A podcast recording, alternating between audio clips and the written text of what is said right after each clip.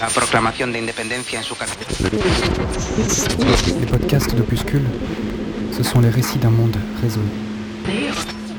Un monde parallèle, un monde d'anticipation.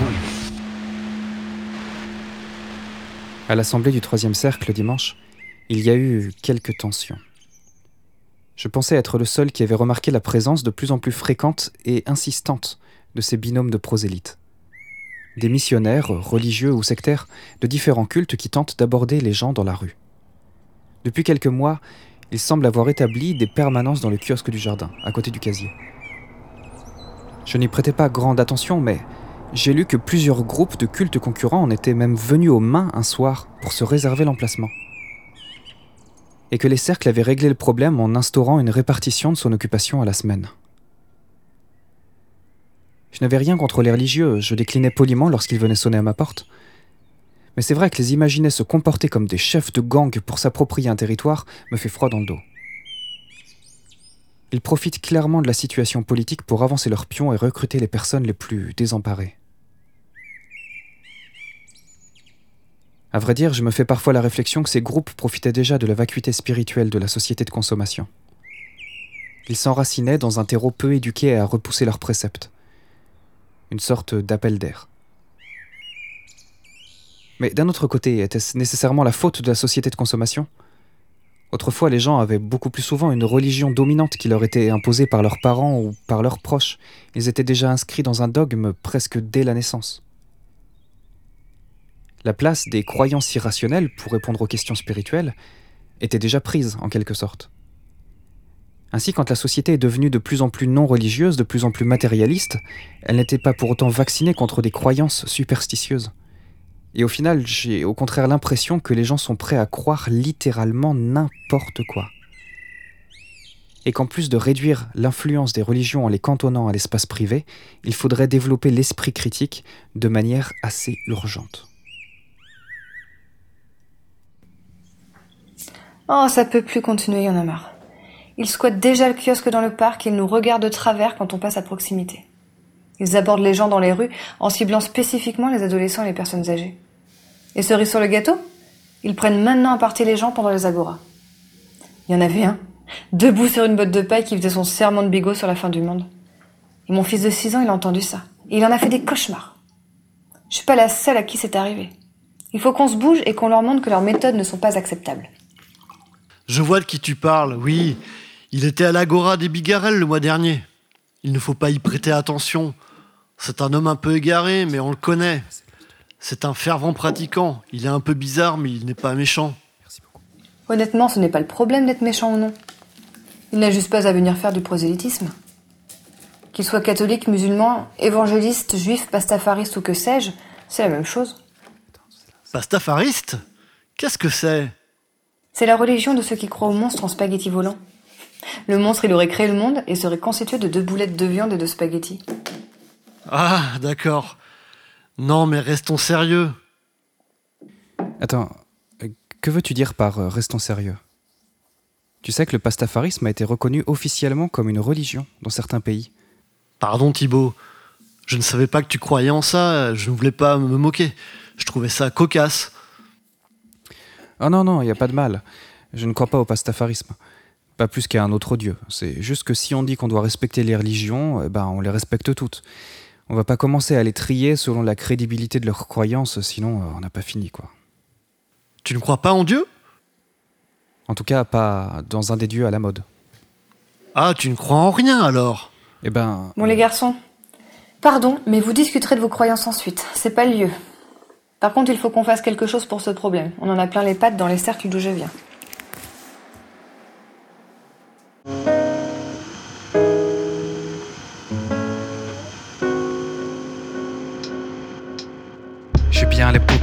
Mais pas moyen de fermer l'œil. Quand cette ville prose s'impose, les moutons restent sur le seuil.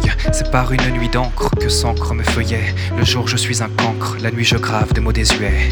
Les mots immondes du monde nauséabonde mon sang d'encre. Dans mon antre, il m'inonde, m'exhorte à en être le chantre. Cette pièce aveugle devient alors mon sanctuaire, clairvoyant sur le monde dans une boule de nerfs cochléaire. Et le lendemain, de bon midi, je me réveille, le suaire encore sombre de la sueur de la veille. Je suis comme la pitié qui s'extrait de son temple, les yeux injectés de sang et les oreilles injectées de sample. Je n'ai plus aucun rêve, je fais seulement des songes. Sans aucune trêve, lui nous drape de mensonges. Il est bien plus confortable de vivre les yeux fermés. Je préfère me morfondre que céder au bras de Morphée. Je me sens comme Orphée revenant des enfers. Nul besoin de me retourner pour savoir qu'ils veulent me défaire. Elle peut bien être écrite, leur parole est volage. Ils s'érigent en saints mais ont un appétit anthropophage. Ils veulent faire de la mort notre seule préoccupation, le salut de nos âmes, chantage pour notre abnégation. Tous ceux qui croient en eux se percent d'illusions. Tous ceux qui ne croient en rien en deviendront les pions. Élite à la botte veut que tu aies un fil à la patte, mais quand elle n'a plus la cote, voudrait garder tes cordes quates. Rien ne sert de débattre avec ces chefs de sac et de cordes. Une laisse ou une corde au cou sont les seules options qu'ils t'accordent. Je n'ai plus aucun rêve, je fais seulement des songes. Mais sans aucune trêve, lui nous drape de mensonges. Il est bien plus confortable de vivre les yeux fermés. Morfondre que céder au bras de Morphée. Ma plume est sombre face à l'éternel, formée à en faire refluer la morphine. Aphorisme déformé, réformé ou formel, Morphée ne m'enveloppera pas de ses ailes assassines.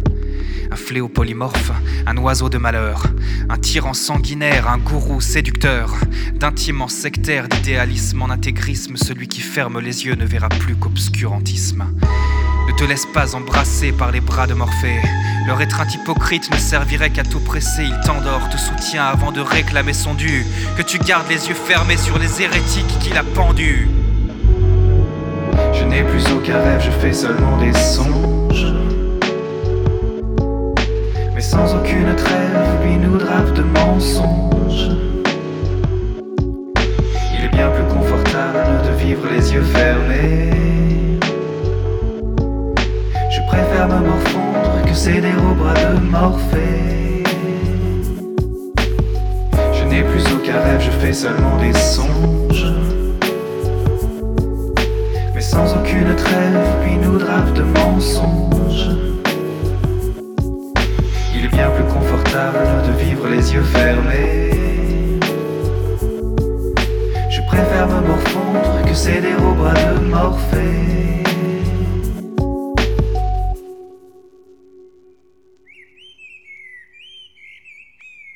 Je n'ai pas eu le temps de répondre. Que répondre à cette question d'ailleurs? Tu ne crois en rien Pour lui, ça signifiait euh, Tu ne crois en aucun Dieu. Et ça, honnêtement, euh, bah, je ne sais pas. Il existe peut-être un Dieu quelque part qui a créé l'univers, et personne ne peut prouver son inexistence. Parce que, eh bien, c'est délicat de prouver l'inexistence de quelque chose. D'un Dieu ou de n'importe quoi d'autre d'ailleurs. Personne ne peut prouver, par exemple, que des canards violets à trois pattes n'ont jamais existé. Comment pourrait-on le prouver? C'est impossible. Quand bien même on fouillerait aussi méthodiquement et aussi longtemps qu'on veut, on ne pourrait jamais être certain qu'aucun canard violet à trois pattes n'a réellement jamais existé. Peut-être n'y a-t-il tout simplement plus aucune trace de son existence. Par contre, on peut simplement se mettre d'accord sur le fait que si quelqu'un affirme que ces canards ont réellement existé, eh bien il en apporte la preuve. Et on s'économise une éternité de fouilles pour consacrer notre temps à des choses euh, plus utiles. La seule solution d'être convaincu par une affirmation, c'est que quelqu'un en apporte la preuve suffisante, et encore mieux, répétée. Sinon, on en reste au stade de la persuasion, de l'intuition, on est manipulable. Pourquoi croire qu'un monstre en spaghetti volant a créé le monde?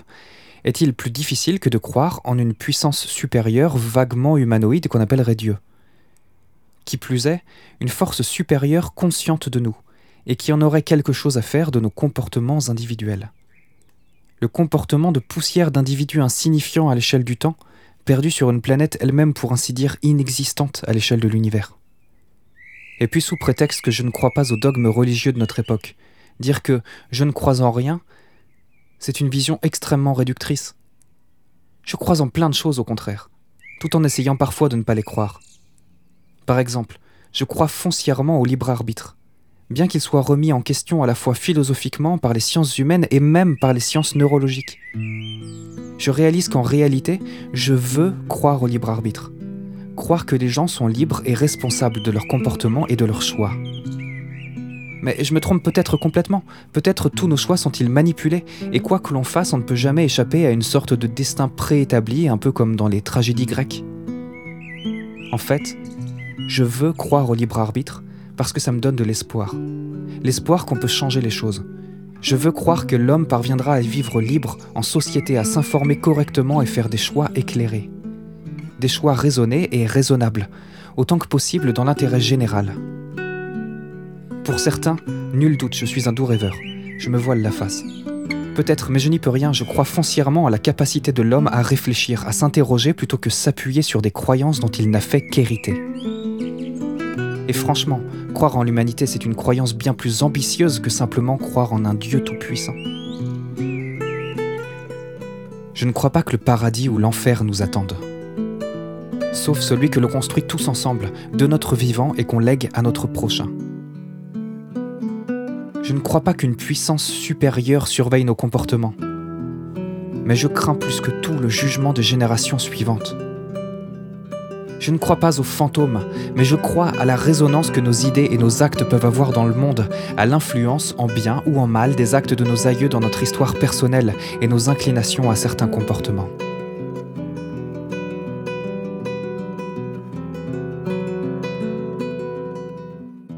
En résumé, je crois qu'on peut chacun œuvrer pour améliorer les conditions de vie de tous, créer un petit paradis pour les autres et non pour soi uniquement, et par là être en paix avec soi et le monde. Et quand on croit en tout ça, en quoi un Dieu est-il nécessaire?